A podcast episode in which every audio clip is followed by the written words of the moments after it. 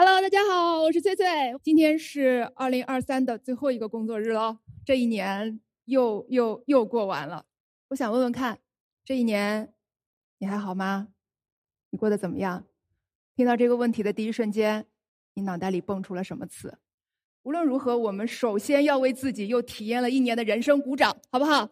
不管好的坏的，高兴的悲伤的，都是我们独特的体验。我记得有一次我们教员教研完学院案例。我们就一些同事在那聊天，我们就都有一种感觉，今年我们大多数人是一种什么样的状态呢？就是不那么确定，好像往左走也行，往右走也行，但是往左走也不那么行，往右走也不那么行，就是没有很笃定的判断标准。我不知道你是不是这样啊？我举几个例子，比如说想离职，又不想离职；想做一份喜欢还能赚点钱的工作。但是又有各种的犹豫。今年不是有个热词儿嘛，说这是啊脱不下孔乙己的长衫。有人想上进自律更努力，但是也想躺平摸鱼 gap day。想知道这个时代努力还有用吗？但是又有点疑惑，哪怕没用，就真的不努力了吗？想让自己更有条理、更有标准啊，一边在那里找 SOP 找规律，但是一边又上香算命撞概率。他们说。靠自己不如靠运气。我在网上看到一个特有意思的总结，他们说，在上香和上进之间，啊，在上班和上进之间，我们选择上香。还有什么左右不定？我想想，想情绪稳定，但是又在很多时候真的想来一次职场发疯，有没有？想争取做管理，又觉得啊，这个时代各种降本增效，管理真的太难了。想创业实现梦想，又犹豫风口是不是都已经过去了？我到底能不能行？然后一边看着时间已经流逝，我已经过了三十五岁了，一边仍然不清楚三十五加到底该何去何从。想选喜欢的，但是理智又告诉自己啊，这几年稳定优先。可是，一边又不确定了，稳定真的就够了吗？你看到了吗？这个状态，情绪上不安定，选择上不确定，就是心啊。定不下来。这些年，我们做个人成长啊，做职场教育，我们每一天都在跟职场人的这些不确定打交道。我看得到，也理解。同时呢，我们的确也看到了很多的个体，他们在这些不确定中慢慢的探寻，找到了属于自己的确定。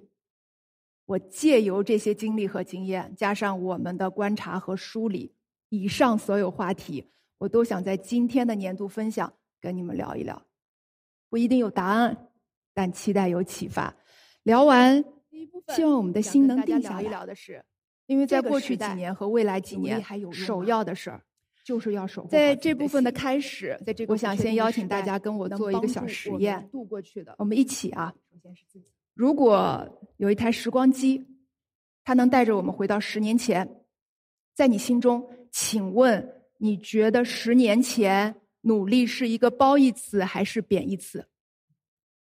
好，这个时候时光机带着我们再次回到了二零二三年的此时此刻，请问你还会选择同样的答案吗？在屏幕上告诉我你的答案。我之所以问这个问题哦，是前段时间呢，我看到 GQ 实验室有一篇文章，作者说呢，他跟年轻人聊天发现小时候那些被赞美的品德，在今天已经快速的贬值。你知道现在九五后喜欢的词儿是什么词儿吗？灵气、天才、松弛。九五后害怕的词儿，努力、雕琢、打磨。然后那篇文章的作者说，尤其是努力，年轻人们听了之后就像被烫伤一样缩回手。他们说，努力又不会带来升职加薪。努力哎，这个曾经在我们课本里是五好少年必备的词，我们这种当爸妈的还会跟小朋友说的这个词。可是，在此时此刻，他多多少少带着一点苦味儿了。我就一直在想，他是从什么时候变苦的？你知道，来我们优势星球的很多的学员都是对自我非常负责的朋友，很多人的职场简历其实都挺漂亮的啊，绝对是通过自我努力走到今天这个位置的。但是这几年呢，我们也跟很多学员聊天。大家都或多或少有一个感觉，就是觉得跟从前比也没偷懒啊，甚至可以说更努力了。但是为什么越努力越无力。很多做管理的朋友这几年要面对组织的降本增效啊，管理上挑战更大了。做业务的睡不好觉，梦里都在谈客户，但是业绩就是赶不上从前了。努力是从什么时候变苦的？好像就是从这些时候开始，有多努力就有多焦虑。一些年轻的朋友跟我说，才工作没几年哦，哎，怎么就觉得身心疲惫了，想躺平？啊，我理解到，原来躺平不是不想努力。而是努力而不得，是在努力的苦里面找不到一丝丝的甜。我们一般会怎么安慰这些焦虑的朋友？我们会说：“那就休息休息吧。”可是问题就在这儿，他们说好像只能做到嘴巴说说，实际根本做不到。一停下来，心里更慌。休息休息，难道什么都不干吗？我还这么年轻，总得干点什么吧？不想卷，但也躺不平。大家把这种状态叫做间歇性努力、间歇性躺平。我们在优势星球私域里发起了一次调研，让用户从一到五分给自己的二零二三努力值打分。你知道，百分之四十九点二，接近一半的人啊，都选择了三分，就是这种状态：间歇性努力、间歇性躺平，在内卷和躺平之间反复横跳。外界什么都没有发生，然后你会发现自己耗得精疲力尽。年轻的同事告诉我说：“ 这就是二零二三的一种新晋流行状态，被称之为‘四十五度人生’。处于四十五度人生的人们，都有一句放在心里的疑问：这个时代，努力还有用吗？这句话的完整表达是：这个时代在同样的时间效能下，努力还能获得同样的成功吗？答案是。”也许不能了。今年上了十二次热搜的余华老师说过这么一个观点：他说自己年轻的时候啊，只要努力工作，始终保持上进心，基本上大部分人是能够得到回报的。但现在不是那么回事儿。其实这种观点我们这几年听的挺多的。你仔细去理解这个变化，你会发现这些年整体社会的分配和分化逻辑在改变，加上整个结构转型的压力。年轻人们他们在进入市场之后，会发现一个人在劳动力市场上的表现对于财富积累的作用是在减弱的。那好，如果一个人的努力不能解决现实问题，那么他的效能感自然就会降低，人被无力感给充满了，前进的动力就会减弱。在准备这次跨年的时候呢，我读完了《流动性的时代性》这本书，作者鲍曼呢是西方著名社会理论家。他认为，过去的社会呢，呈现固态的现代性，是一个相互承诺的时代；而现在的社会呈现出了液态的现代性，是一个解除承诺、琢磨不定的时代。在液态的现代性中，有哪一些表现？不确定和不安全感是底色，裁员、提效、各种竞争压力，没有人会确信自己不会因此受到打击。没有人敢保证了。当然，这本书讨论的更多是西方国家的社会发展现象，不能完全对应我们当下的生活环境啊。但是对于液态社会和固态社会的观察，对我们理解当下生活是有一定的启发意义的。所以我们就逐渐的有一点理解，像余华老师年轻的时候，其实也是我们父母一代年轻的时候，他们处于固态化社会，在那个时代下呢，人们的观念、行为方式、制度标准。包括社会对于努力的回报，这一切哦，都是相互承诺的。就是只要坚持固有成功的经验，大概率会成功。我不知道你们有没有过我们共同的记忆，就是我们小时候有一段时间是住在大杂院的，用暖瓶打开水，有吗？冬天烧炉子取暖，有吗？我奶奶是在灶台上炒大锅菜的，给我们一堆小孩吃。就我们真的是一点一点经历过搬进楼房、开上私家车，就是你看到生活的一切都在一点一点变化。你知道人为什么会相信一些东西？是因为他看见过。就只要你经历了这个变好的过程，人们就会相信努力是有价值的。所以我们中的一部分人和我们父母一代。他们都还相信，努力工作五到十年，你就可以支付起一套房子的首付。但现在很多人哦，年轻人没有家人的支持，单独靠自己努力工作实现买房已经很难了。家长辈曾经跟孩子们信誓旦旦的保证说：“哇，考上九八五二幺幺你就稳了。”但是现在的很多人面临的是毕业后难就业。这些结构性的张力落到了这一代人身上，便有了那个疑问：这个时代努力还有用吗？我们优势星球这些年通过优势教育帮助个体成长，大多数大多数时候呢，我们都在关心个人的发展效能。啊，如果说你遭遇到了办公室政治，我们会帮你调整你的沟通方式；如果你工作遇到了瓶颈，我们会帮你通过发挥优势突破瓶颈，等等等等。啊，我们就是尽可能的通过个体的改变，啊，来过上更好的生活。但这不代表。我们只陷入了个体化视角，忽略结构性变化。因为在成功的公式里，不仅有个人的努力和优势，还有一个重要的变量，叫做机遇。机遇是什么，朋友们？你们想过吗？机遇，它就是时代的赋予啊，它是周期，是环境。我们每一个人都是大时代里的小生命，我们都是在有限的条件下在那玩一场属于个人的无限游戏而已。我们都得承认，在大时代里，那些在社会竞争中处于优势的人，他们靠的并不单纯是自己的努力，而是大量人所无法掌控的时命运。所以，当时代变化，谁也没有办法信誓旦旦的说，同样的努力。会获得同样的成功。看到周期，承认周期。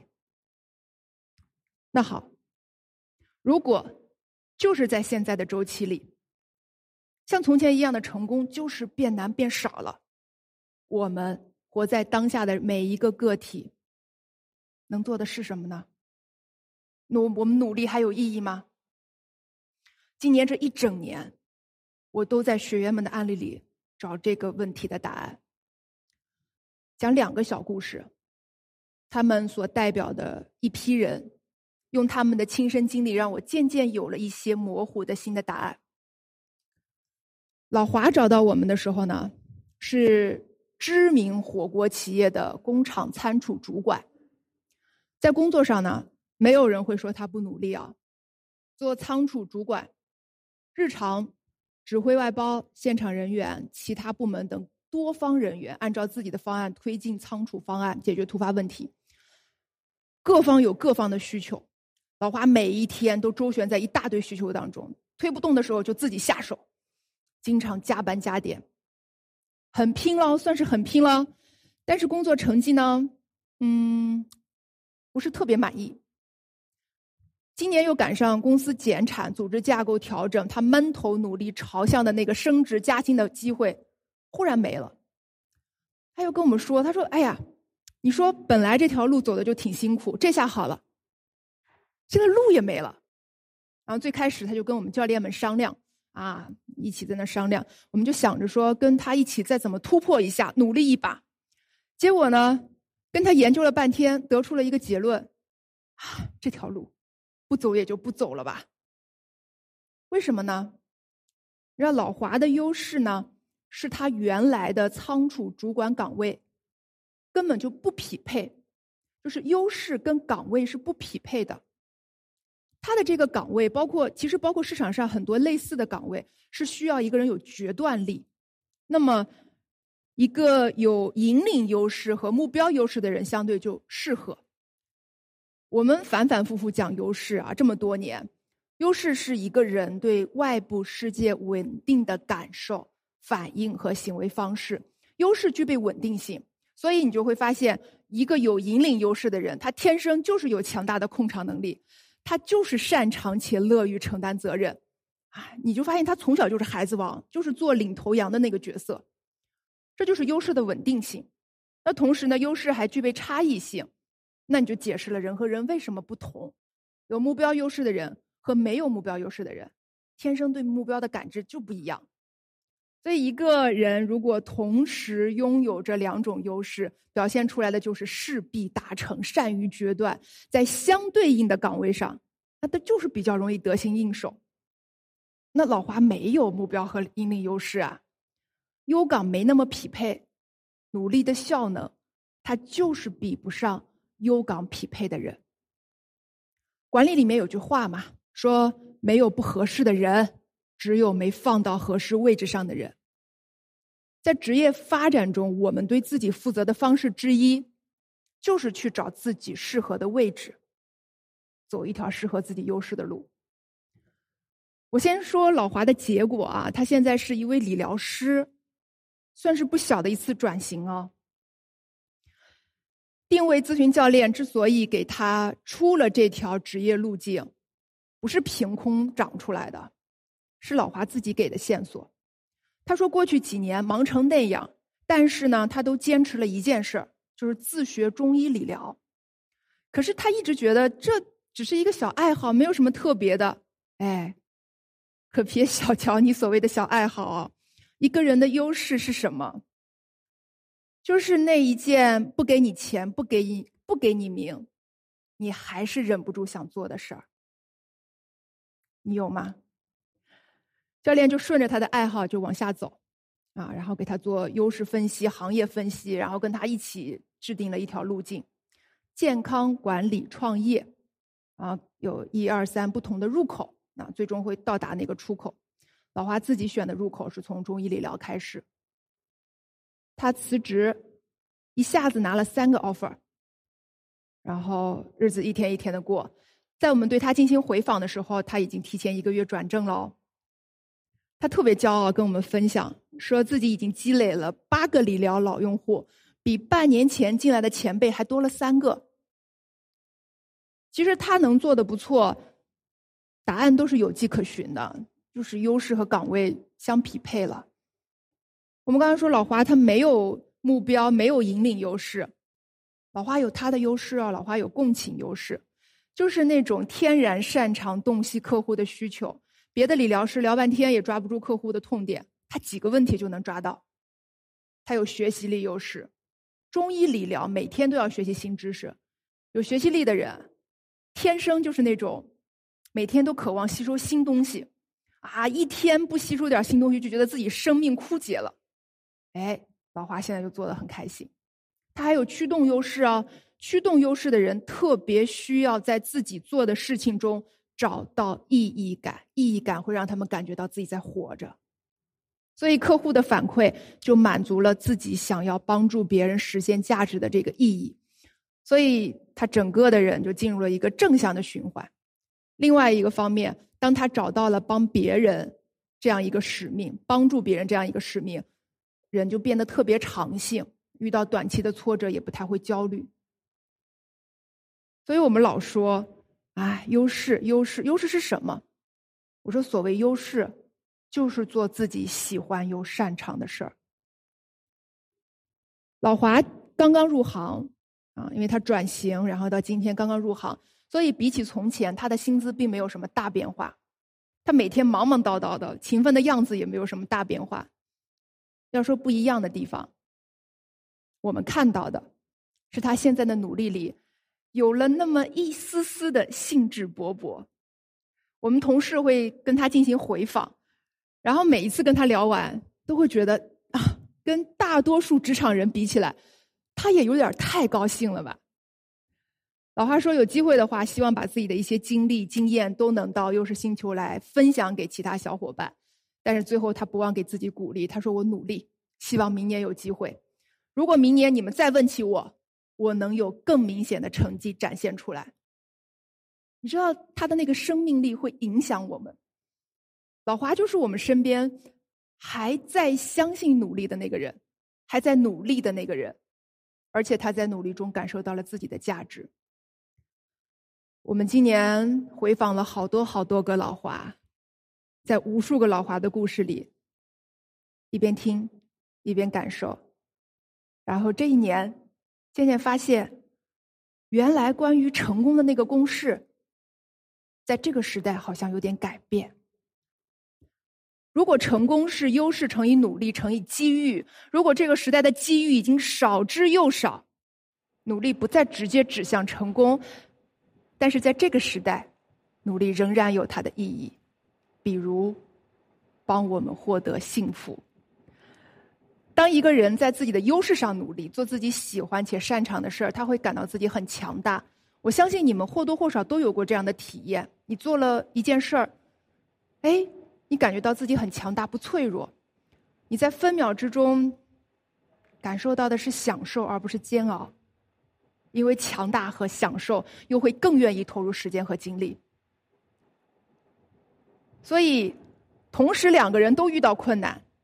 你就会比其他人心态更稳，更能扛过去，因为在做的那件事儿，他在反向滋养你。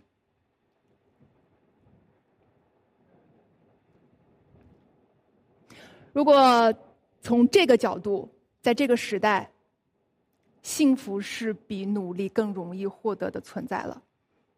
幸福它不是成功之后的结果，幸福也不是一种随机的状态哦，幸福是我们的一个选择。发现了这个公式，我有一点点找到了这个时代是否还要努力的答案。然后带着这个公式呢，我们又去访谈了其他不同的学员。学员思思的故事让我对这个公式又有了多一点的信心。思思同学，他工作这些年一直都保持努力上进的状态。从外在结果来看是有些回报的，比如说他是跨境电商部门年纪最小的产品经理，看简历很值得赞美哦。但是思思自己呢？说不上来，他总觉得相比于他付出的努力，这个结果并没有那么值得高兴。他总睡不好觉，梦里全是工作，演练第二天要汇报的方案，大大小小的焦虑一度让他怀疑自己适不适合做产品经理。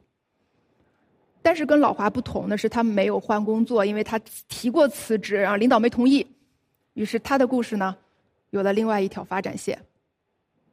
产品经理思思开始把自己当产品来研究了，然后他发现，在工作中曾经一度让他非常困扰的是，作为产品经理，他很难推动其他部门的同事。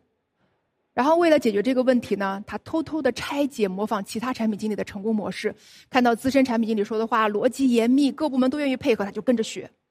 但是让他挫败的是什么呢？用到自己身上就没用了。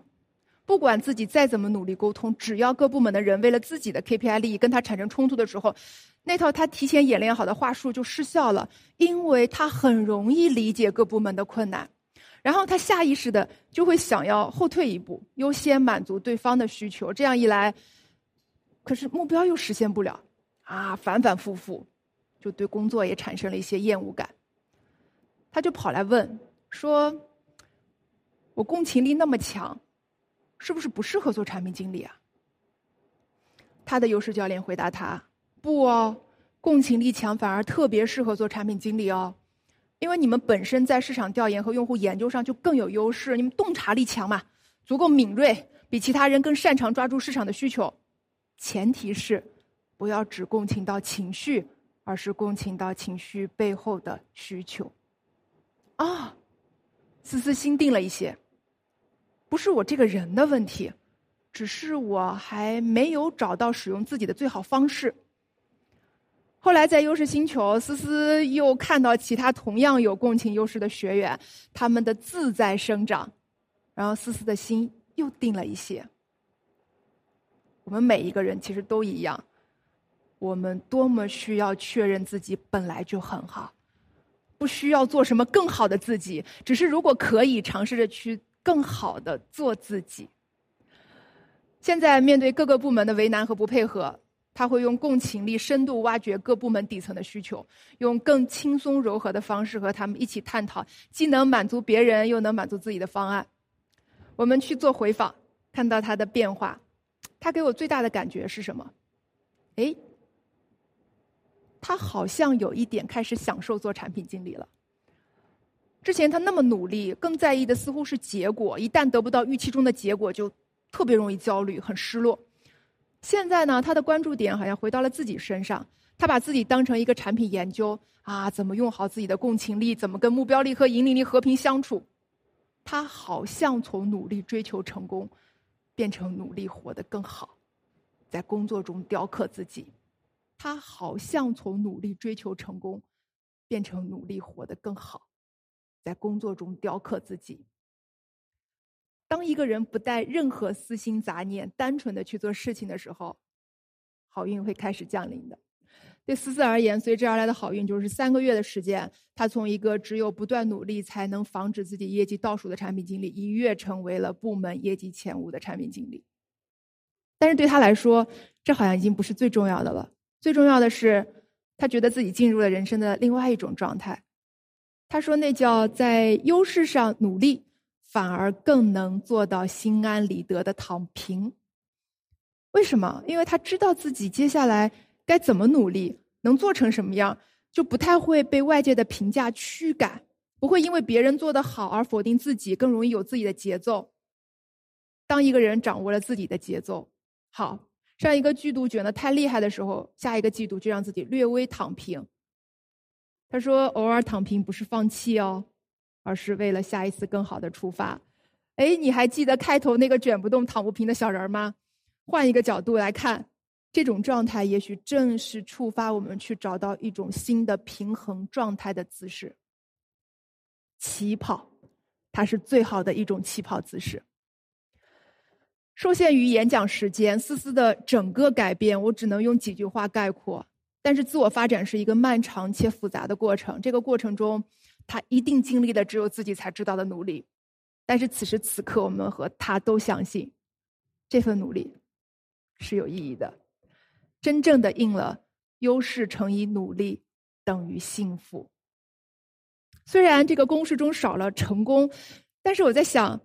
幸福难道不就是人生最大的成功吗？成功的意义应该是发挥了自己的所长，尽了自己的努力之后所感到的一种无愧于心的收获之乐，而不是为了虚荣心或金钱。我们研究职场，但是优势星球并不推崇工作崇拜哦，甚至是反对工作崇拜，因为我们一直觉得工作不是人生最重要的事，它是我们获得幸福的方式。更何况，思思同学的业绩也实现了质的爆发。原本只能卖三四百万的产品，在它研发迭代之后，销售额翻了六倍。所以，优势是什么？刚才我说，就是不给你钱，不给你名，你还是愿意一直做的事儿。这句话还有后半句，但往往就是这件事，它最后会给你带来名和钱。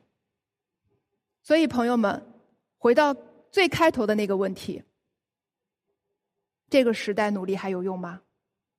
我的答案是要看努力是为了什么。如果是为了追求标准意义上的成功，为了地位、权力和金钱，这个时代努力并不一定能带来成功了。但如果努力是为了确认自己的价值，为了获得内心的满足和幸福，朋友们，这个时代努力仍然有意义。任何时候，努力都有意义。这是我要跟你们聊的第一部分，努力还有意义吗？第二部分，我想跟你们聊一聊，这个世界上真有理想的工作吗？我想先听听你们的答案。这个世界上真有理想的工作吗？或者是你认为理想的工作是什么样的工作？熟悉我们的老朋友都知道，这些年我们做了一千八百个短视频，几乎每天都在更新。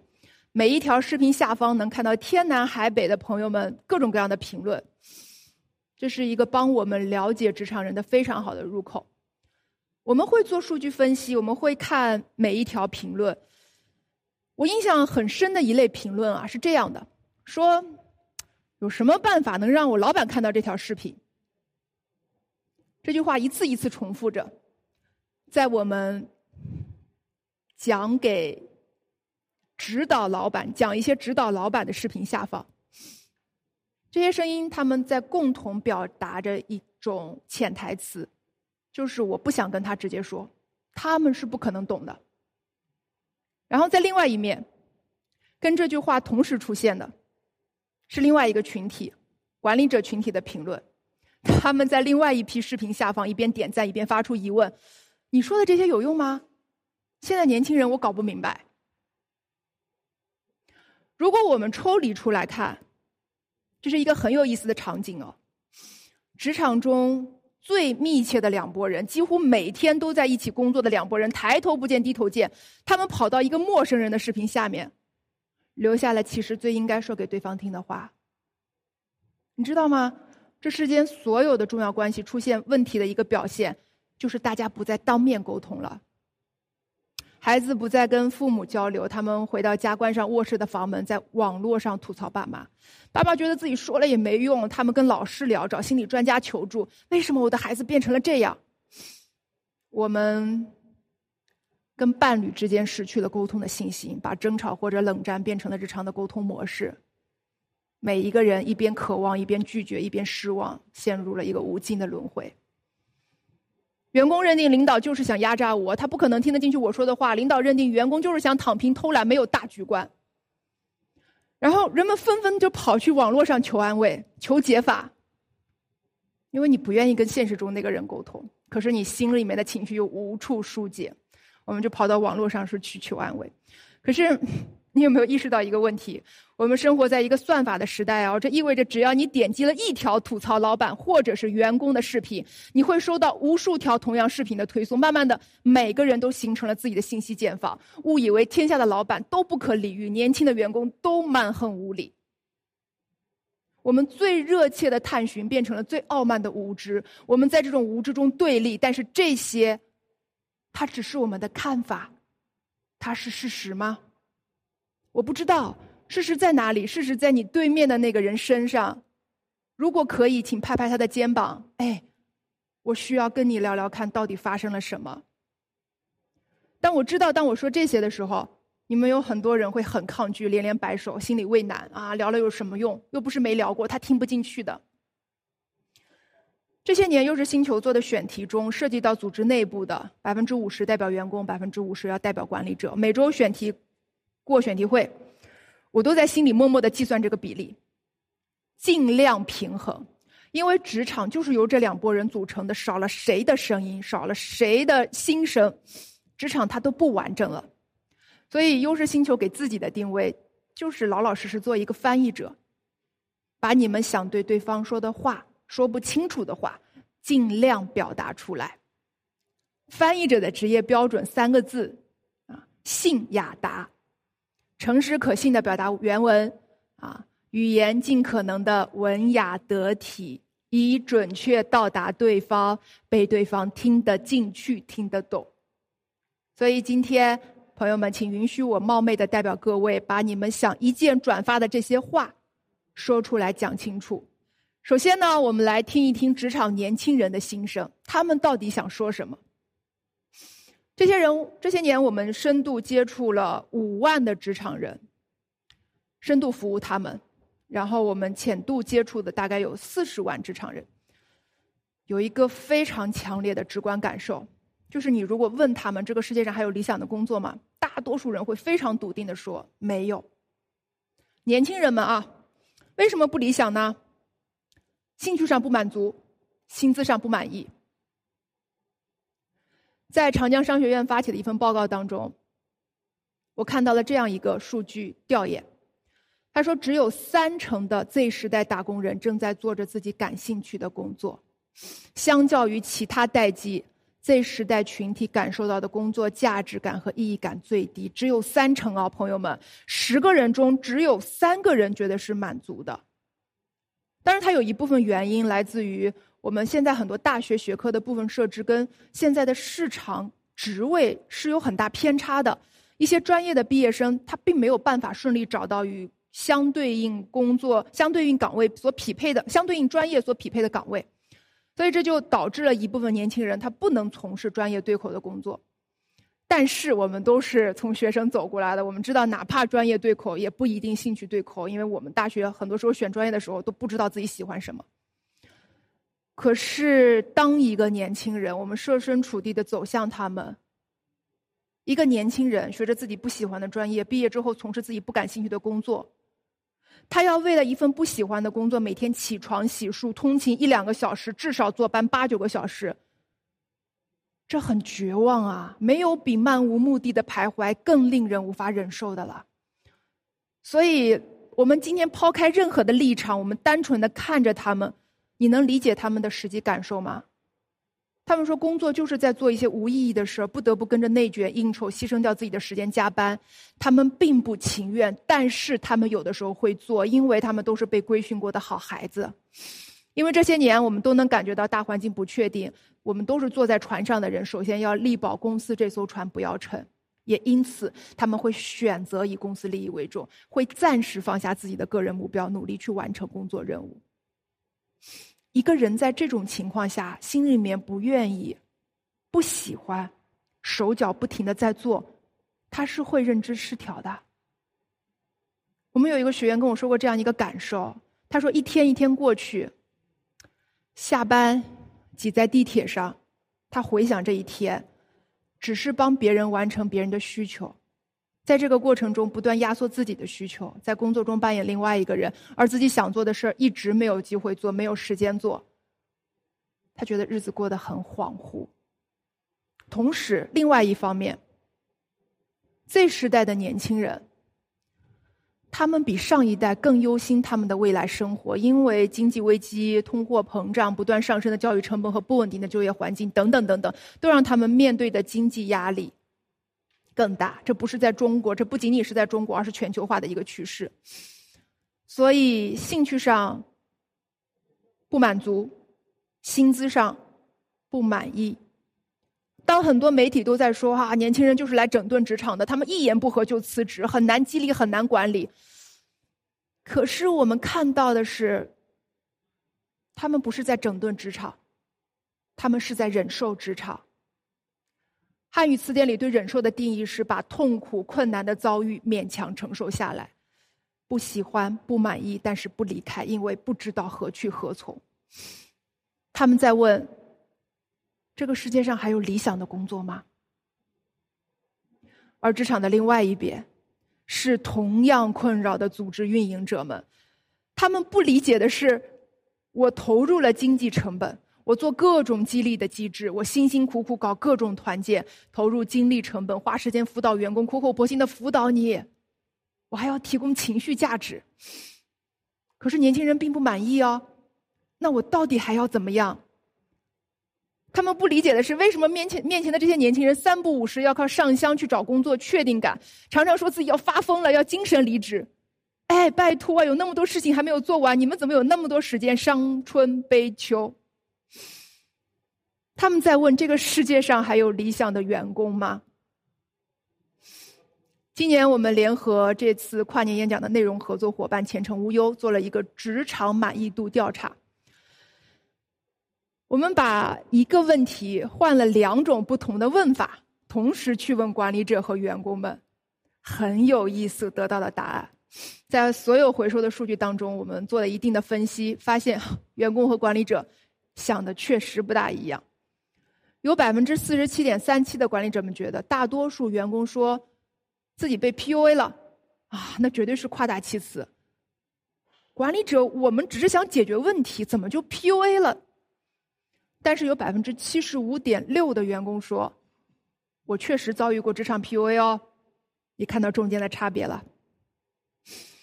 百分之九十以上的管理者也觉得得给员工提供情绪价值，但是。百分之六十以上的员工表示，我从来没有得到过领导的情绪价值。一边管理者认为自己在苦口婆心、掏心掏肺，这怎么能是 PUA 呢？但是同样的话，员工听着觉得这就是 PUA，很受伤、很愤怒。很多管理者有的时候给我留言说：“崔崔，你知道吗？我现在说话说重了，自己都有点慌。”一边管理者认为自己在重重压力之下，还在努力提供情绪价值。说多错多，每一句话都有被群嘲的风险。一边员工觉得我就是一个工具人，我做的多得到的少，心里各种不满。你们有没有发现，这段关系里的每一个人，每一个人啊，都小心翼翼的草木皆兵。这段关系里的每一个人都不自在，各有各的委屈。前程无忧的这次数据中，还有一个数据差异表现的也特别明显。我们问了这么一个问题：说绩效管理中最大的挑战是什么？然后有百分之五十三点九五的管理者觉得最大的挑战是员工对目标无感啊。然后，同时有百分之五十三点九五的管理者认为自己在传达企业的业绩目标的时候，零零后员工的反应是非常的无动于衷，无动于衷比拒绝还让人摸不着头脑，所以他们只好理解为员工没有进取心喽，没有追求了，这就是躺平嘛。同样的问题，去问员工，好像不是那么回事儿。在被问到跟上司的合作中你最委屈的点是什么的时候，有百分之三十六点七的员工说：“我老板一天一个想法，目标天天变，根本不知道会不会做了两天之后又推翻今天的想法。我自己根本不知道该干什么，怎么干。所以渐渐的，你再定一个新目标，我也不想再投入过多的情感了。”管理者心里冒火，我都说了那么多遍，你们怎么就是不明白？但是如果你站到员工心里，员工更烦躁。你每次说的都不一样，我到底听哪一次的？管理者总说你每天尽在忙一些没用的，都不会抓重点。但是员工心里想的是：拜托，我天天救火，哪一件事可以不做呢？我有机会忙有用的吗？因为你没有发现，我们在一个巨大的职场悖论当中，就是职场人找不到理想的工作，组织找不到理想的员工。谁都不满意，怎么办？怎么办？事情总还得做呀，时间就是花在这儿，都不满意。今天我想分享一个在这个时代更容易帮到我们的观点。也许啊，理想的工作和理想的员工，不是找到的，是双向奔赴的。我还是从管理者和员工两个立场来分别讲述啊。我们先来看看在双向奔赴中管理者的视角。我跟大家分享一个小故事，是我今年经历的一次双向奔赴。这个故事的主角呢，叫楚毅。楚毅是我们公司二次入职的一个同事。他上一次离职是他加入公司的第十五个月，遇到了工作瓶颈，然后对自己和公司都不满意，就离开了。在外面体验了一年之后，我们就有机会再次合作。楚一离职又回来，被问过最多的问题是：为什么呀？大家都很好奇啊，偷偷问他。他每次呢都很认真的回答：因为这里有我想做的事儿。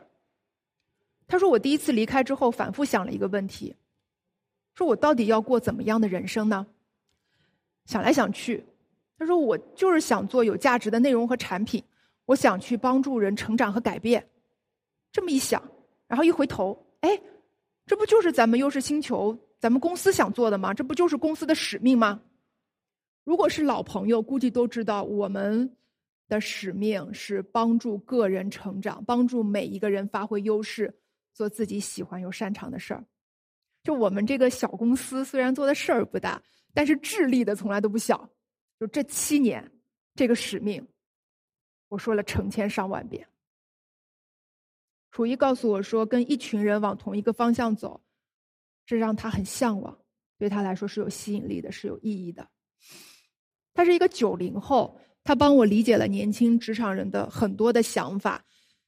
他告诉我说，其实职场人离开公司啊，多数时候都是因为不认同，比如说不认同老板的一个决策，不认同公司对某项业务的安排。不认同考核，不认同规则，不认同沟通方式，等等等等等等。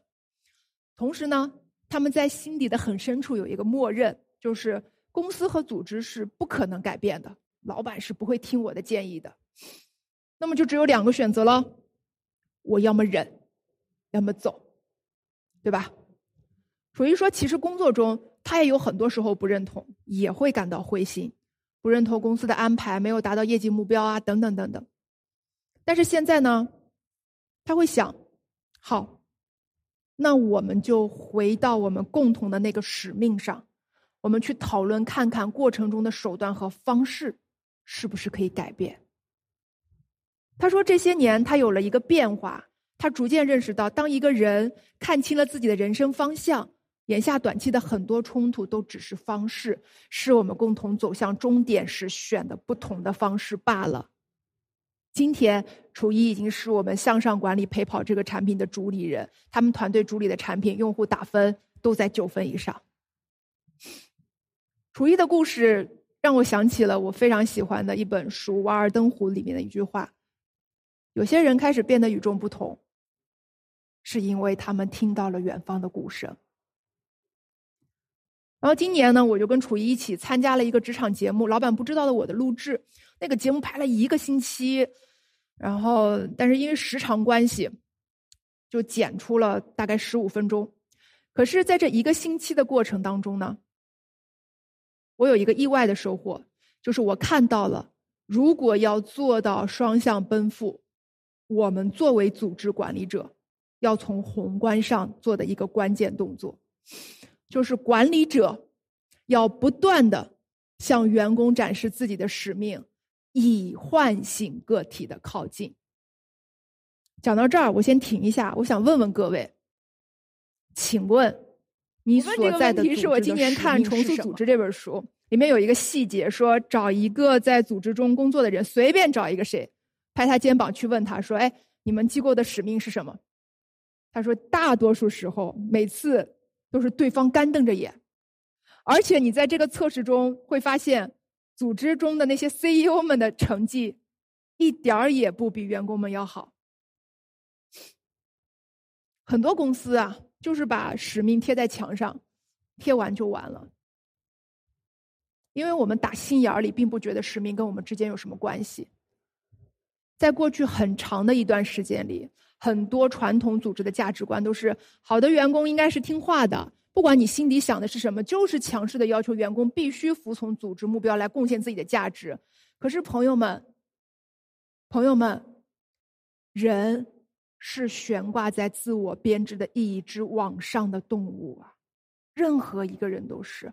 当一个人不知道自己为什么要做，要走到哪里去，他是会迷茫的，他会很容易退缩。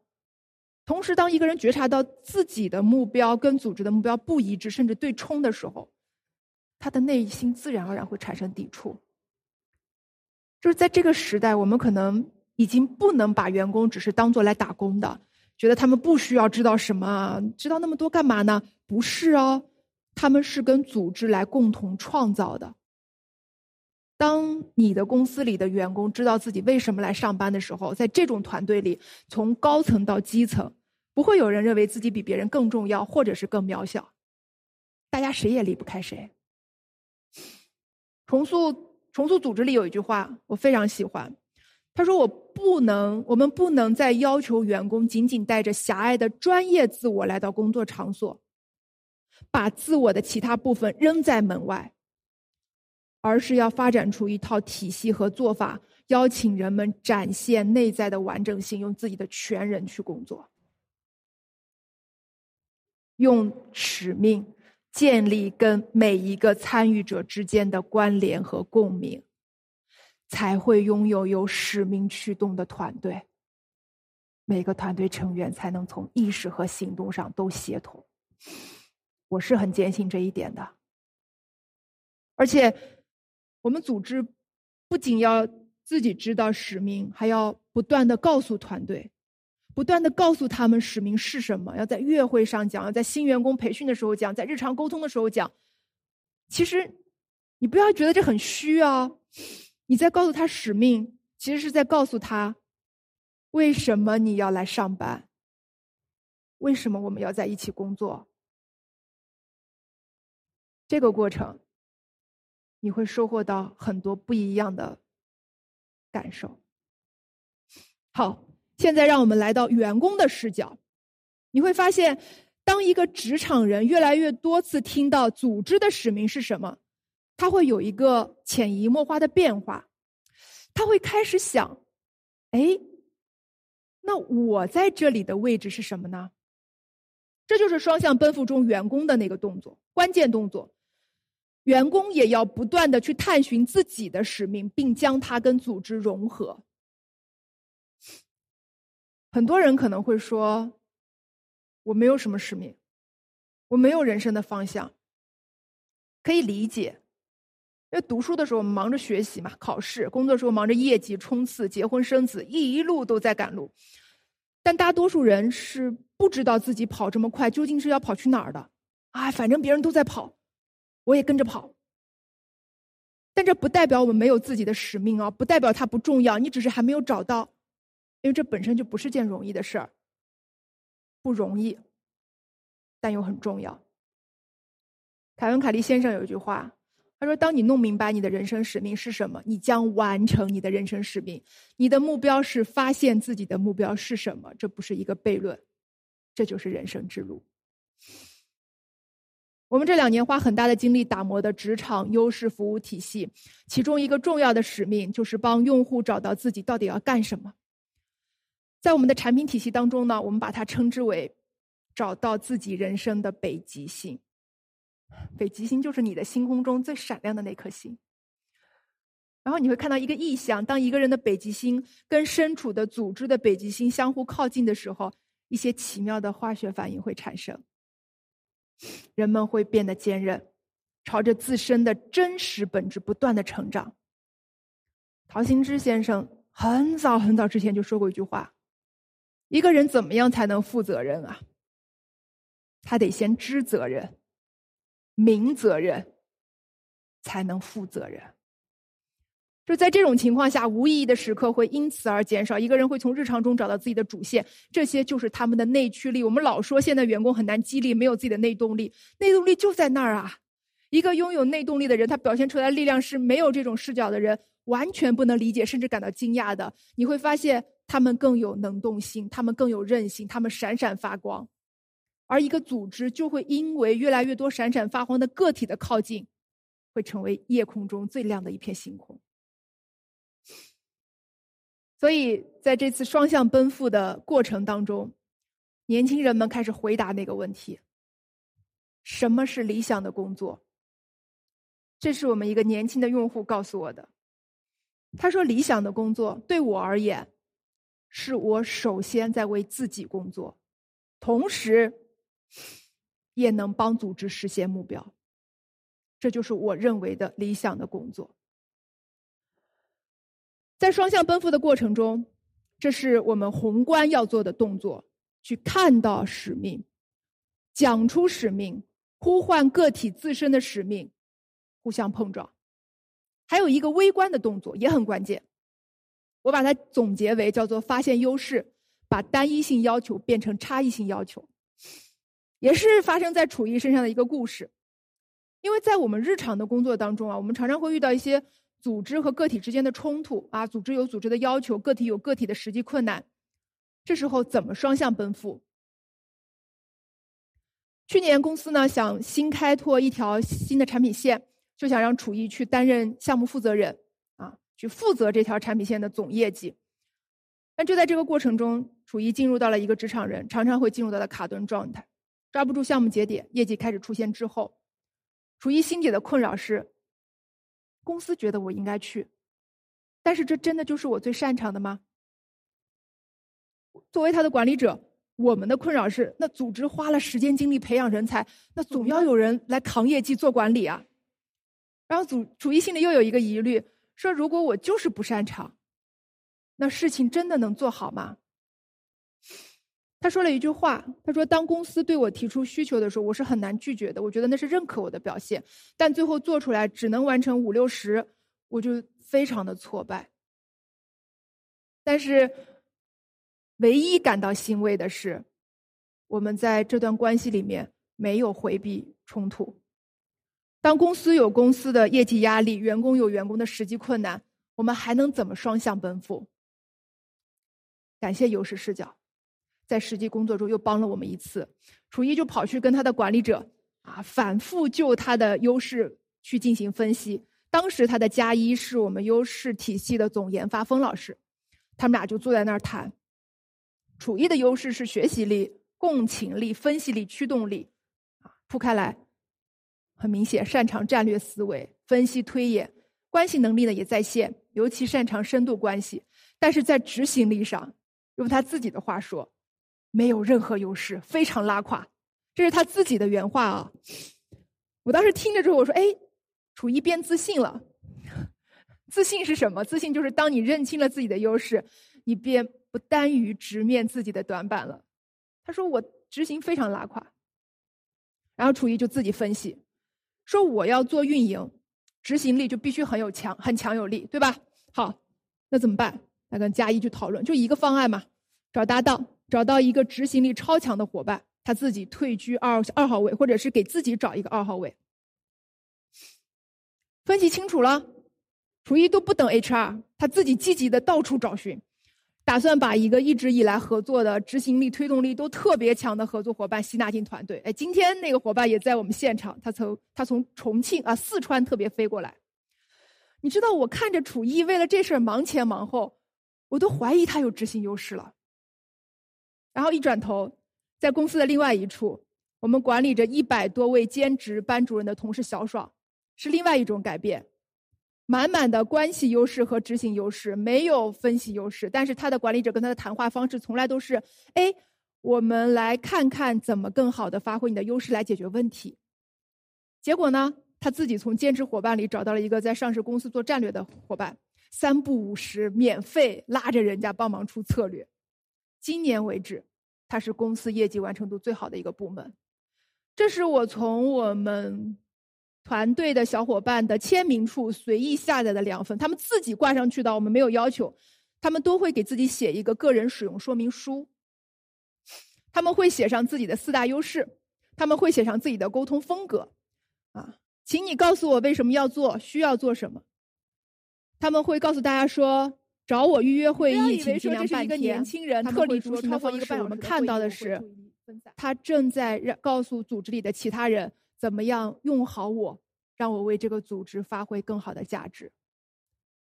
米兰昆德拉先生有一句话：独特的人，当他们成功的让别人尊重他们的独特性时，会有一种相当漂亮的人生。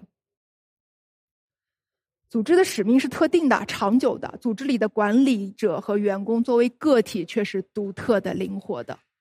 所以，当我们带着优势视角，就可以把一个。看上去有一些死板、不可撼动的单一性要求，变成灵活的、赋能于每一个个体的差异性要求。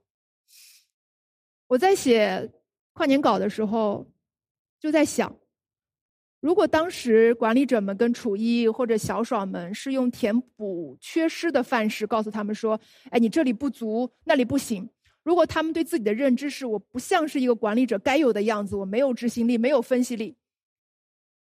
那这一切的变化恐怕都不会如愿发生，因为好的关系，它不是如我所愿，也不只是如你所示，而是双向奔赴。楚艺、小爽其实代表的这个时代的千千万万的职场人，他们其实是积极主动的，他们跟组织共同在探索一种更契合这个时代的协作方式。凭着默契而非控制，各尽其责而又相互协调的自动形成有序的结构，这是一种团队更为紧密的协作。第五项修炼里，我最喜欢的一句话叫做：“人们并不抗拒改变，只是抗拒被改变。改变要在全然接纳之后，才会悄然发生。如果你刚好在组织中觉得员工很难改变，如果你刚好在组织中觉得自己的领导，很难改变。希望刚才分享那一部分对你有价值。就在今年十一月份，我代表优势星球出版了今年的新书《每个人都有自己的职场优势》。在第一页里，编辑挑出了这句话：“他说，发现优势不是做更好的自己，而是更好的做自己。”这句话是我们一个同事在全员大会上分享的，这就是优势给他带来的感觉。他告诉我。他说：“哇，终于不是一味盯着自己的不好的地方努力改正，成为更好的自己，而是看到自己本来就有的优势，在工作和生活中更好的发挥优势，帮助我们做成想做的事儿。”佛教里面有一句话叫“本自具足”，我特别喜欢这个词。我今年签书就一直在签这这个词，因为我觉得发现优势的过程就是一个感受本自具足的过程。这一部分的最后，我想简单聊一下最近频繁上热搜的东方甄选事件。因为这段时间很多人在问说，你们研究职场有什么观点吗？我们一直没有表达任何观点，因为我们深知每一个企业的真实情况，我们未必都知道。因为每一个企业都是一个复杂的系统，外人不足道也。但我唯一想说的，就是在这个过程中，我们尽量不要把双方关系给对立。一定要评判个对错。有的时候赢在口头上，可能会输在现实中。现实是什么？现实是每一个角色都有自己的需求啊。如果可以把每一个人的需求都摆出来，放在桌面上谈，就是一个很厉害的开始了。我们这些外人看到的于老师的需求，俞敏洪老师的需求，他作为创始人要不遗余力的保护这个机构的发展，遇到再大的困难，他都要挺身而出，一次一次翻山越岭。这就是一个企业家的驱动啊！不管这个过程有多少委屈、焦虑、失眠，他都会迈过去。你们看到了吗？就在这个星期，他一个六十六十多岁了吧，六十多岁的人，带着一堆年轻的主播在那滑雪、唱歌、跳舞、喝酒。试问，很多年轻的企业家是做不到的。在这件事情的另外一面，董宇辉，我非常非常喜欢他。我看了他很多的报道，他是一个共情力和驱动力都很强的人。我想在这件事情里面，他的需求自始至终都没有变过，就是实现自我价值，做文化教育相关的事儿。同时，他的一个需求是尽可能保证他自己做的每一个选择都要符合自己的价值观。他的价值观是助人、善良、正直。你记得吗？他曾经说过一句话，他说：“你会在朋友最需要帮助的时候离开吗？”你不会。这就是他的底层，也是他的内在需求。所以现在，至少是此时此刻，我看到的是他们做出的选择都在尽量带着自己的需求走向对方的需求，不一定完美。但他们都在尽力，这是我看到的复杂职场艰难情况下的双向奔赴，不容易的。祝福他们，也祝福咱们每一个人，不一定非要多成功，但是在我们的职场发展过程中，我们都能够真实的表达自己，活出自己。所以回到开头那个问题，这个世界上还有理想的工作吗？还能找到理想的员工吗？我的答案是。理想的工作和员工，不是找到的，是双向奔赴的。这是这一部分我想跟大家聊的。第一章节的最后一小节，想跟大家聊一个话题，叫做到底要不要追求稳定？我在聊这部分之前呢，想先带大家来看两组数据。第一组数据，大家可以看一下大屏幕。我们在相关数据中看到呢。今年相比往届，单位就业的比例上涨了百分之七点二。单位就业对应的是自由职业，自由职业的比例是从十八点六下降到了十三点三。就是相比于过往，选择上班打工的人增多了，选择自由职业的人减少了。第二组数据，二零二三年国考总报名人数突破两百五十万，相比去年增长了五十万，同比增长百分之二十五。达到了近十年之最，最大竞争比例五千八比一。除了选择体制内，相关数据显示，百分之四十六点七的毕业生将国企选择作为求职的首选，这比去年又同比上升了百分之二点三，且连续三年呈上升态势。前两周我去参加了前程无忧的二零二三年的中国典范雇主评选，在现场我看到了另外一个数据。说今年各行业的主动离职率平均比上一年减少了百分之五到十，这些让我们从一个侧面看到，不管是毕业生就业，还是已经在职场中摸爬滚打的职场人，一定程度上，今年至少是今年求稳都是他们的主旋律。二零二三年不是都有句话吗？说能不动就不动，求稳大于一切。追求稳定当然没有问题，特别是在这个时代。但是，因为我们一直在近距离观察职场，我心里面一直有一些疑惑，就是当我们在追求稳定的时候，我们到底在追求什么？你能告诉我吗？当我们在追求稳定的时候，我们到底在追求什么？优势星球的老朋友都知道，从去年开始，我们推出了一个新的服务，叫做个人发展私教咨询。这个服务最艰难的部分是学员要填写一个回溯过往的资料，比如说对自己的工作打打分，现在这份工作打分啊，三分还是八分？为什么打这个分？啊，你遇到的是什么样的问题？在职场当中，希望我们能够帮助解决的问题又是什么？要详细描述。你知道有多少人在填资料的环节就放弃了吗？百分之二十，这个数据让我们运营的同学一次一次想要取消这个问题，这么一大堆问题。可是这个服务到今天为止迭代了三十一个版本，仍然保留了详细填写资料的环节环节。我们翻来覆去的讨论，研发团队坚持保留有两个原因：第一，我们希望每一个人，每一个成年人，让解释问题成为解决问题的一部分。当一个人陷入问题的时候，向别人阐释你的问题，通常只要把问题阐释清楚，解决方案会逐渐浮现。我们保留它的第二个原因是，学员详细的阐述会成为教练提前做功课的材料。教练有的时候会跟团队去进行教研，以尽量在后面有限的咨询时间里，能够帮助学员解决问题，制定更准确的后续学习计划。因为看到了大量的详细的资料，在这一个又一个学员的真实的故事里，我们其实在看的是一个又一个时代的切面。随着我们服务的学员越多，我们看到的详细的故事越多，我们对职场观察的越多，关于稳定，我的疑问渐渐收拢到了两个小疑问。第一，我们一直在说要找稳定的工作，稳定的工作，真的有所谓稳定的工作吗？这几年大行业几大行业震动，我我不需要再赘述了。多少人是热情满满的进入一个好行业，却遇到了行业的变动？我们有学员找到求职，找找到又是星球的时候才二十八岁，小肖，他要加入求职火箭班。火箭班是我们去年推出的一个求职辅导服务啊，六到十二周教练陪跑啊，辅导求职面试谈 offer，一路陪跑到你拿到 offer。小肖在。之前是房地产行业做了三年室内设计，非常喜欢这份工作，已经做到了主管。问他为什么喜欢，奖金高啊，能拿到绩效，每年都能拿到 A，领导重用啊，破格送他去总部学习啊，培训体系完善啊，一路都有学习机会，简直就是理想工作。他挽起袖子，打算在公司大干一场。然后，局面就变了，行业里面其他的公司开始裁员。虽然还没有裁到自己，但是整个公司的氛围不一样了。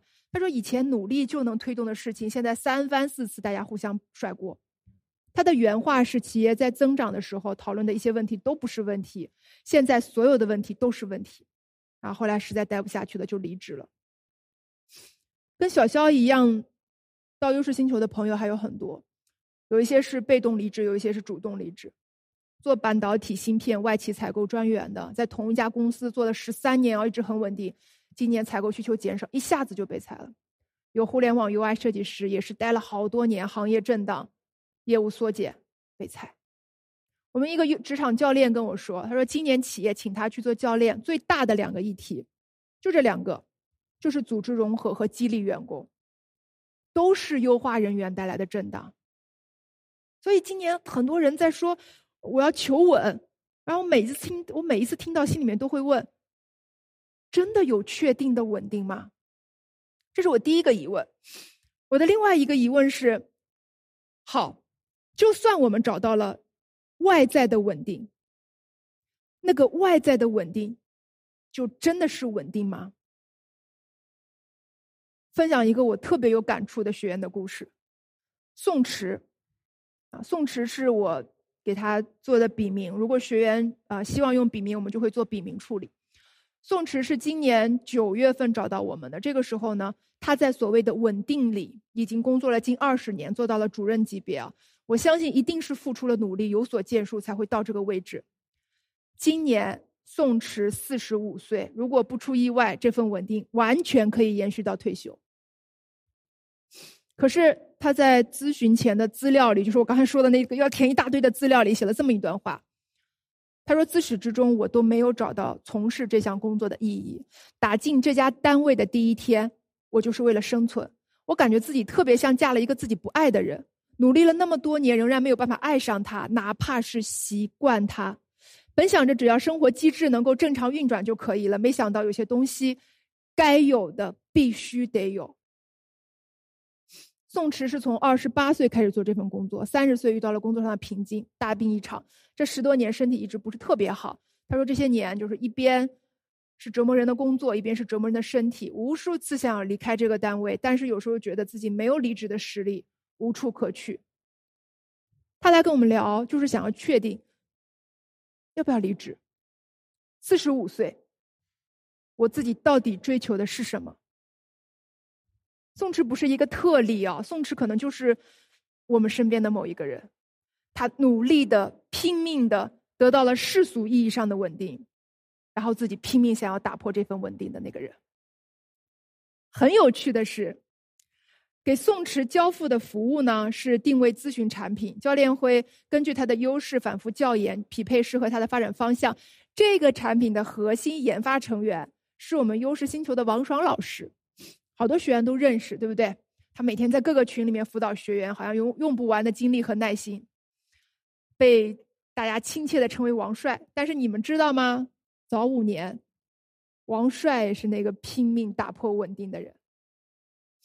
他的第一份工作在国企做 HR，环境稳定，工资稳定，但是王帅心里发慌。那是二零一四年，互联网加的时代，眼看着外界环境每天都在变化，可是他每天干的最多的是校对文件、打印文件、分发文件。一开始他还安慰自己说，这是在修炼基本功。但直到有一天，为了紧急调整文件上的一个标点符号。他在两栋办公楼之间来回跑了十趟，花费了一个下午重新走流程审核。那一天，他清楚的看到了一个最不想面对的画面：如果再这样下去，他觉得自己只会成为一个看上去每天都很忙，实则市场价值越来越低的廉价劳动力。当年社会上没有很成熟的职业规划，也找不到什么人能够帮他，然后王老师就觉得他一直很难受，那种难受是。持续了很久的想不出办法的难受。他说那段时间他经常午饭不吃，就是去单位，他说体制内叫单位不叫公司，啊，附近的马路上来来回回的走，没有目的，但就是觉得室外空间会大一点，比待在办公室里心里舒服一点。他就跟我说了一个片段，他说当我走在马路上，看到满大街的人来来往往，我就想。他们有多少是体制内的呢？他们怎么抵制不稳定带来的冲击呢？他们真的比我能力强好多倍吗？他说这些的时候，我好像能看见当年的他，和这个世界上同样的人们，他们内心的冲突，他们对于稳定的怕与爱。这让我想到宋池在资料里写的那句话：“本想着只要生活机制能正常运转就可以了，没想到有些东西该有的必须得有，有些该有的东西终究还是必须得有。”四十五岁的宋池和当年三十四岁的王爽，在日复一日的真实生活中，切身体会到了这句话。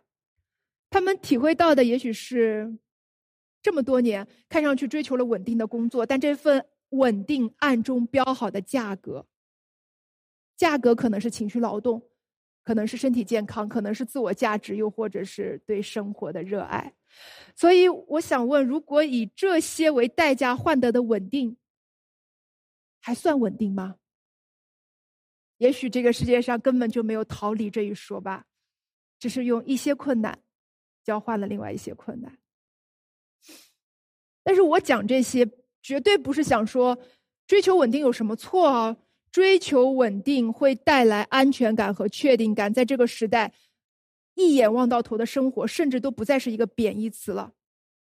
所以，对于那些既得到了稳定又享受稳定的朋友，我们无比羡慕，而且希望你们能一直稳定下去。这不是什么讽刺，这是一份发自内心的祝福，因为在这个时代有如此境遇是极大的幸运。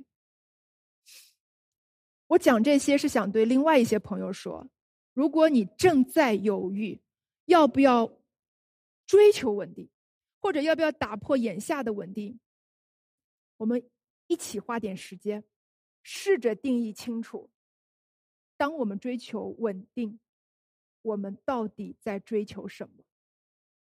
你可能会说：“翠翠，你说了半天。”完全稳定的行业岗位可能也没有那么稳定，就算得到了稳定的岗位，自己的心态、情绪也有可能不稳定，两边都堵死了，我们往哪儿走呢？我把王爽老师的故事讲完，也许你会找到自己的答案。后来呢，思考再三，王爽老师就离开了国企，加入了一个互联网公司做人力资源，做了五年。这五年，他对自己有了一个新的认识。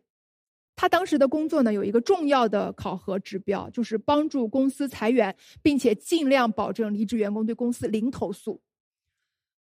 那凭着自己专业的人力资源能力，这个考核是能完成的。可是王成老师发现了一个问题，就是每一次看到被裁员员工的失望的眼神，他都觉得自己特别失败。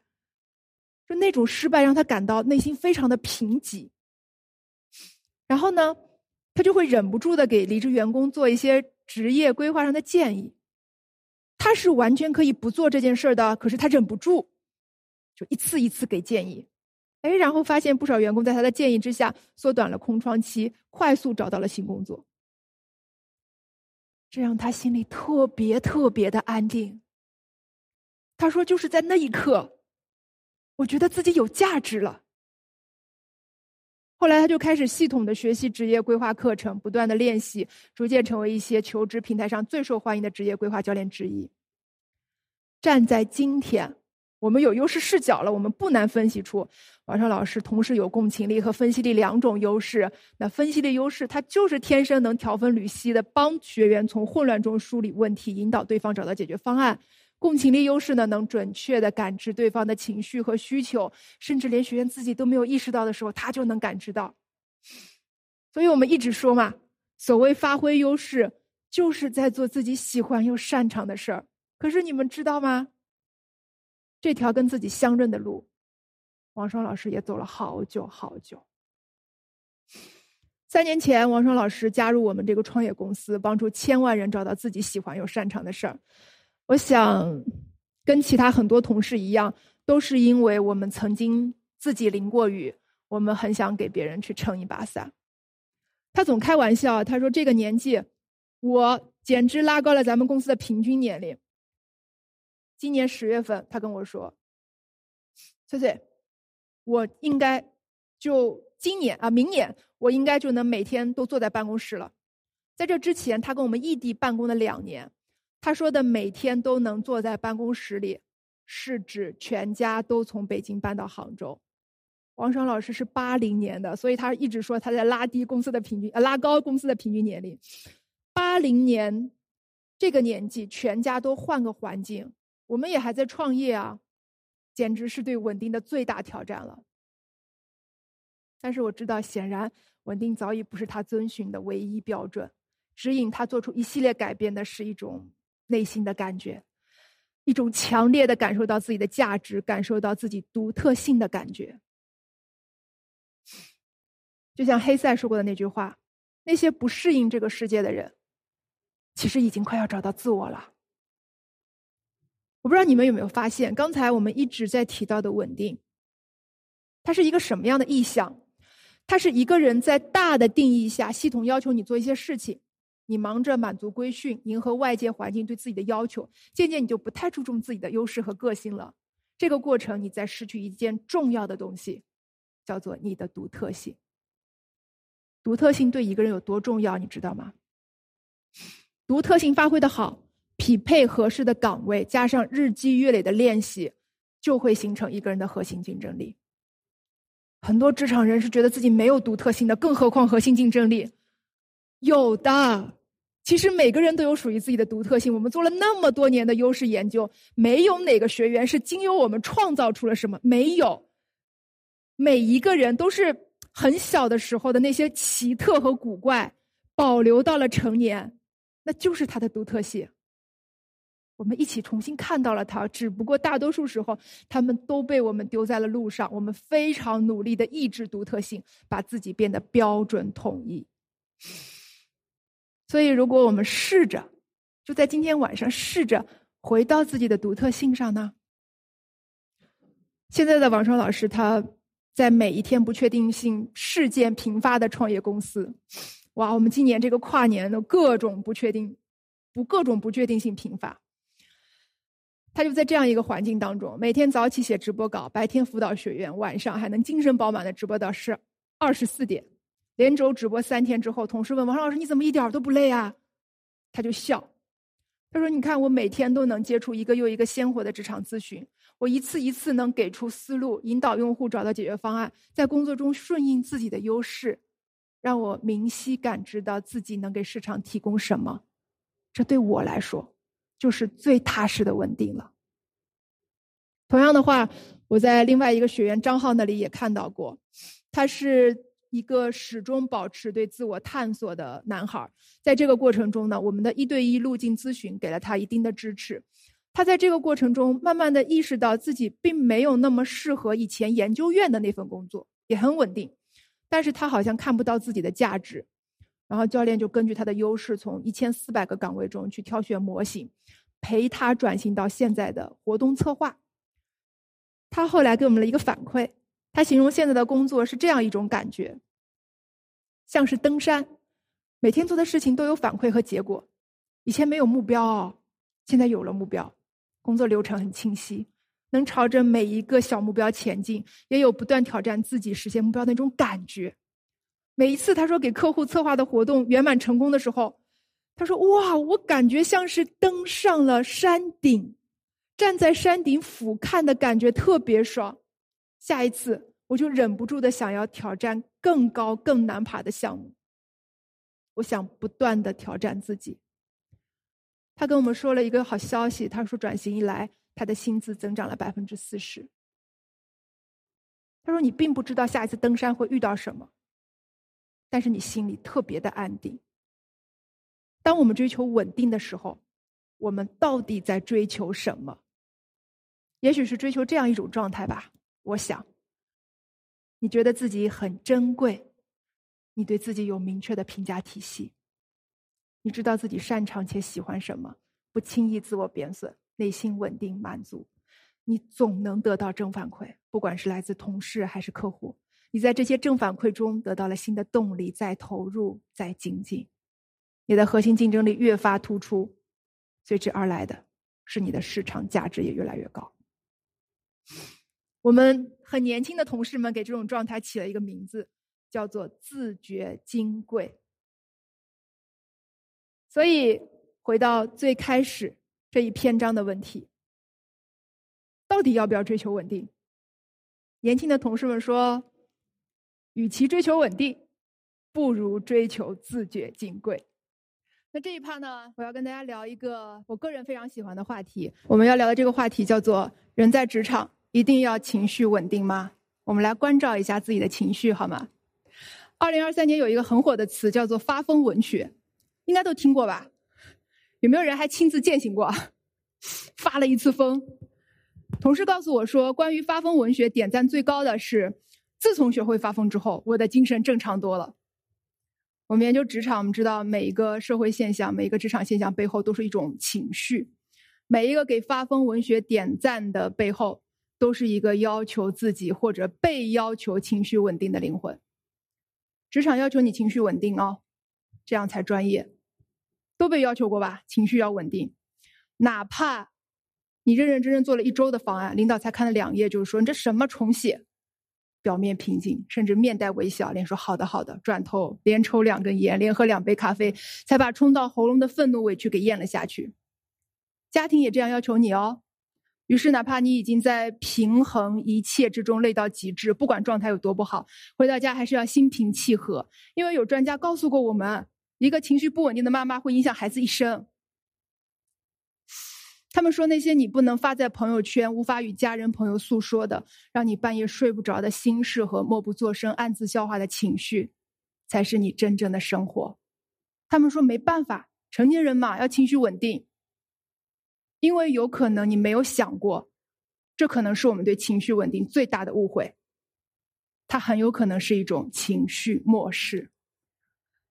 就是如果当我们自己有情绪的时候，我们担心自己的情绪会给他人带来负担，害怕被误解或者拒绝等等等等，然后你主动选择将情绪压抑或者隐藏起来，这就是情绪漠视。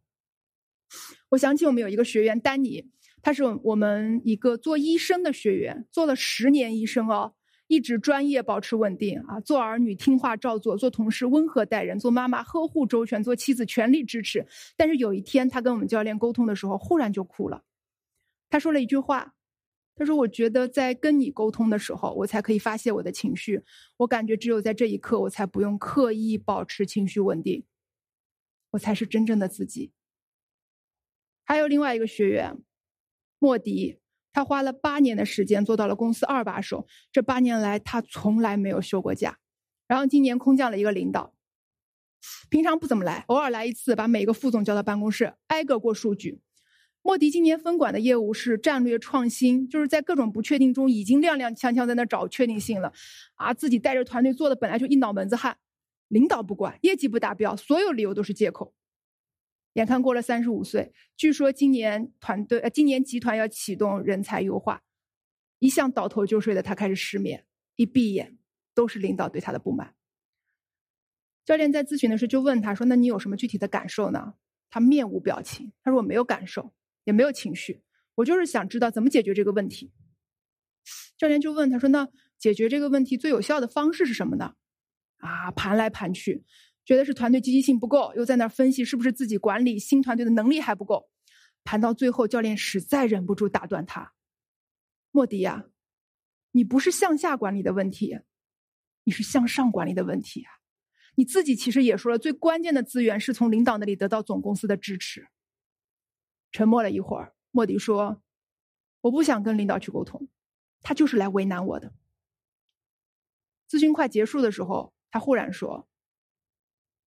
可能会有一些愤怒，啊，愤怒是因为感觉自己被不公平对待了。教练这么跟他讲，然后他沉默了一会儿，说：“算了，我得去给领导汇报工作了。”所以，如果你跟莫迪一样，你认为自己保持冷静和理智才是对的，有任何情绪反应那就是不对的。长此以往，甚至觉得自己没有情绪，这也是情绪模式。我。认真跟你们分享一个我这么多年做职场教育最深刻的体验，就是如果无法全面真正的了解前因后果，不要轻易羡慕别人的所谓成功，因为第一，你不知道他的成功是否给他带来了真心的满足；第二，你不知道他承受的各种精神和健康上的压力；第三，他可能因此失去了很多时间自由或者情绪自由。我们的很多学员都有着让人羡慕的成功履历。他们都是丹尼、莫迪，但是当你走进他们的生命里，你可能会看到，他们是多么努力的在忽视情绪、抑制情绪，以此来保持所谓的情绪稳定。可是你知道，这些漠视，它并不会带来真的稳定，它只会带来疾病。今年有一篇文章在热搜榜上是久居不下，因为它告诉我们一个一直被我们忽略的真相：胃是情绪器官。在丹麦的一项实证研究的数据分析结论中，哥本哈根疾病与预防研究中心的专家们指出，说压力指数跟胃溃疡发生概率成正比，压力大的人患消化道疾病的风险也会增高。哎，这就很容易让我们联想到我们的工作日常，为什么每一次面临很临时的工作汇报，又或者年末的业绩考核，很多人都会胃痛，啊，多半就是因为压力增强。情绪带来的情绪带来的疾病，不只是表现在肠胃上哦。我们每个人身体都有一张情绪地图，可能你没有意识到，但是很多疾病在这张地图上都有迹可循。我们可以细细的回想一下，那你心情不稳定的时候，身上的荨麻疹、湿疹、痤疮会反复无常；生气、愤怒，女性可能会感到胸部疼痛、乳腺增生症状加剧。男性可能会心脏收缩力增强、血压升高、血液变粘稠，导致心肌缺氧等等等等。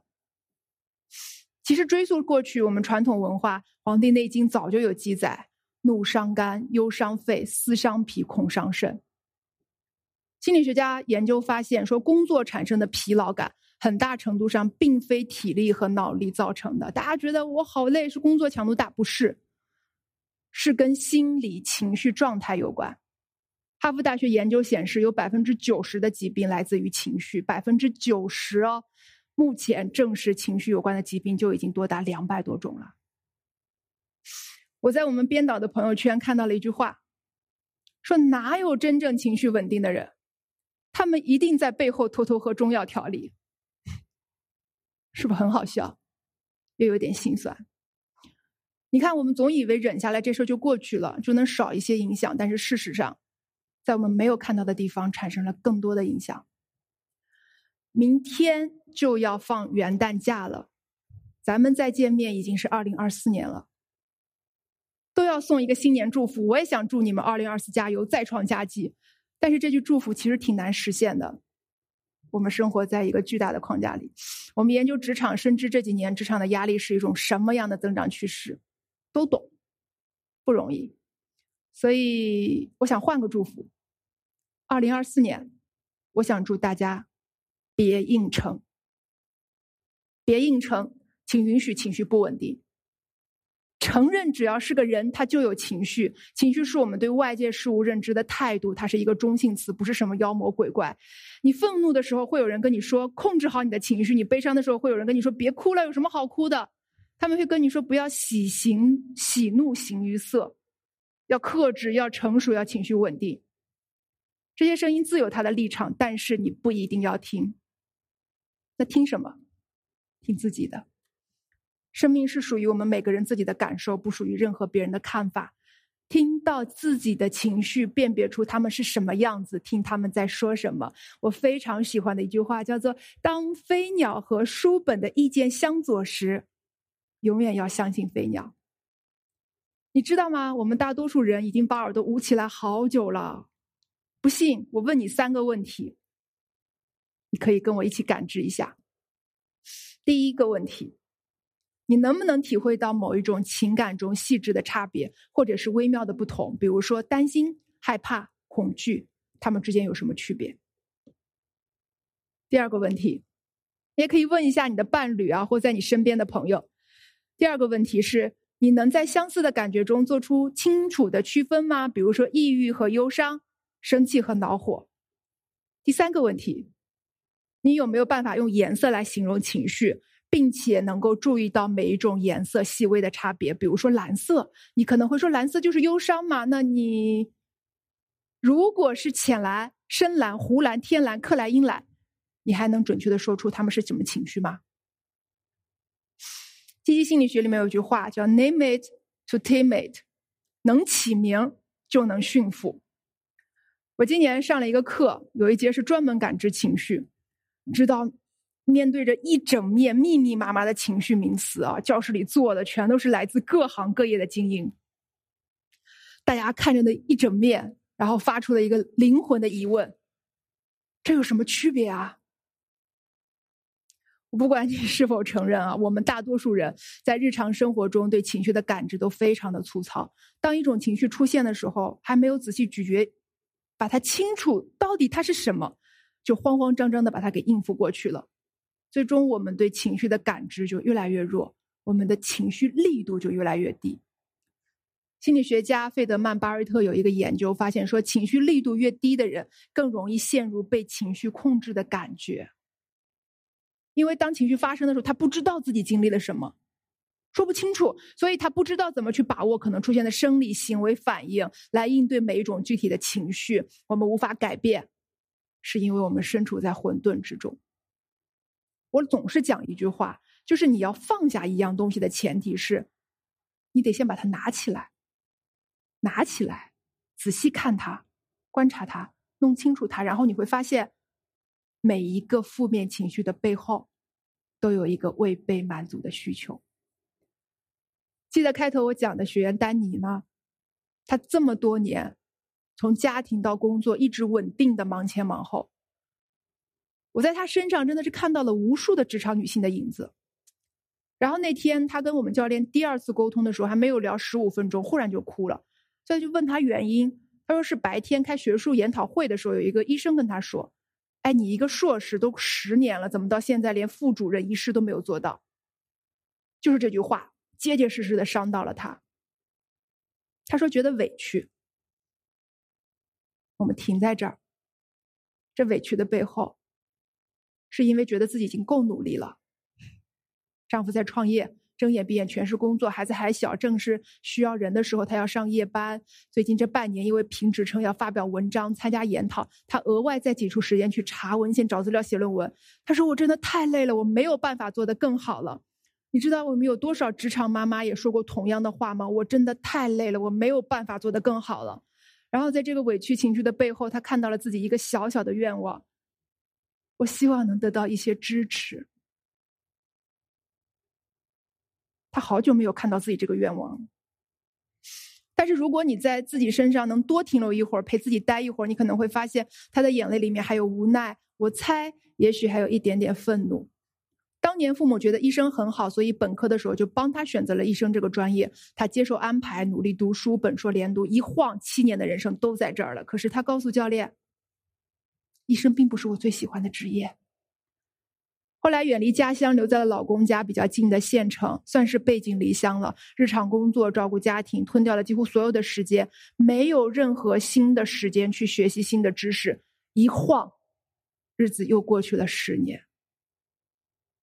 我们人生有几个十年啊？他觉得自己一直以来都在妥协，对社会意义上的稳定妥协，对父母的为你好妥协，对自己定义的成功的妥协。可是不妥协又要怎么办呢？但是，即使这样妥协，怎么到最后还是没有得到那个让人满意的结果？那一刻应该是愤怒的，只是不知道该对谁发这个火：是对替自己安排人生的父母吗？还是对一直接受安排的自己呢？当我们有机会，真的一个人是要给自己创造机会的，试着把困惑、忍耐的内容都表达出来，你就会发现，这个世界上没有什么理所应当的事儿。这些情绪里有他另外一个一直不想去正视的需求，就是我想过自己想要的生活，还有机会吗？我已经做医生十年了，我能放下这些积累吗？如果不能再换行换岗，我现在还能做些什么来满足自己呢？是从现在的生活工作中发现更多的意义吗？评职称能满足我吗？还有哪些呢？说实话，这些问题截止到今天，我们跟丹尼都还没有找到答案，但我们知道，当我们开始谈论它。看向他，我们就已经开始寻找答案了。所以，别硬撑，朋友们，去看见情绪背后的需求，试着去满足他。你知道吗？我们这些成年人啊，在看清需求、满足自己这件事上可笨拙了。你看，如果你看清楚了，你的需求是被认同、想被夸奖、被赞美，那你要说出“我想要被认同”。如果你通过贬低对方、发脾气、批评他为什么总是犯低级错误的方式，你是得不到认同的。他们只会遵从你，而不是尊重你，或者以同样的方式来反击你。如果你看清楚了，你的需求是被爱，你要说出“我想要一个拥抱”。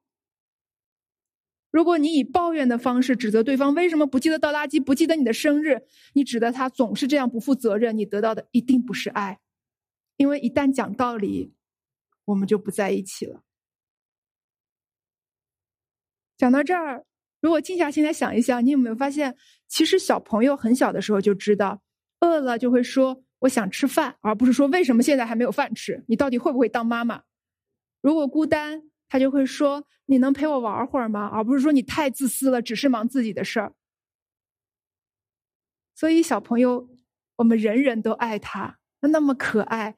因为当你说出需求的时候，对方会觉得自己被需要；当别人说出需求的时候，你会感到被需要。而看不到需求，直接到情绪的时候，我们会愤怒、会对立、会指责。我们长满了厚厚的壳，浑浊又胆小，看不清也不敢看。可能是因为在长大的过程中，我们经过太多次拒绝了吧？为了自保，我们才长出了厚厚的壳。这不是我们的错。但那不是你的错，不代表那不是你的责任。我们有责任让自己和身边的人都过得更好。不要硬撑，不要硬撑着做一个大人。二零二四年有一个心愿，请我们都一起回转如孩童，看清需求，表达需求，从来不是懦弱和愚蠢，而是一种勇敢和智慧。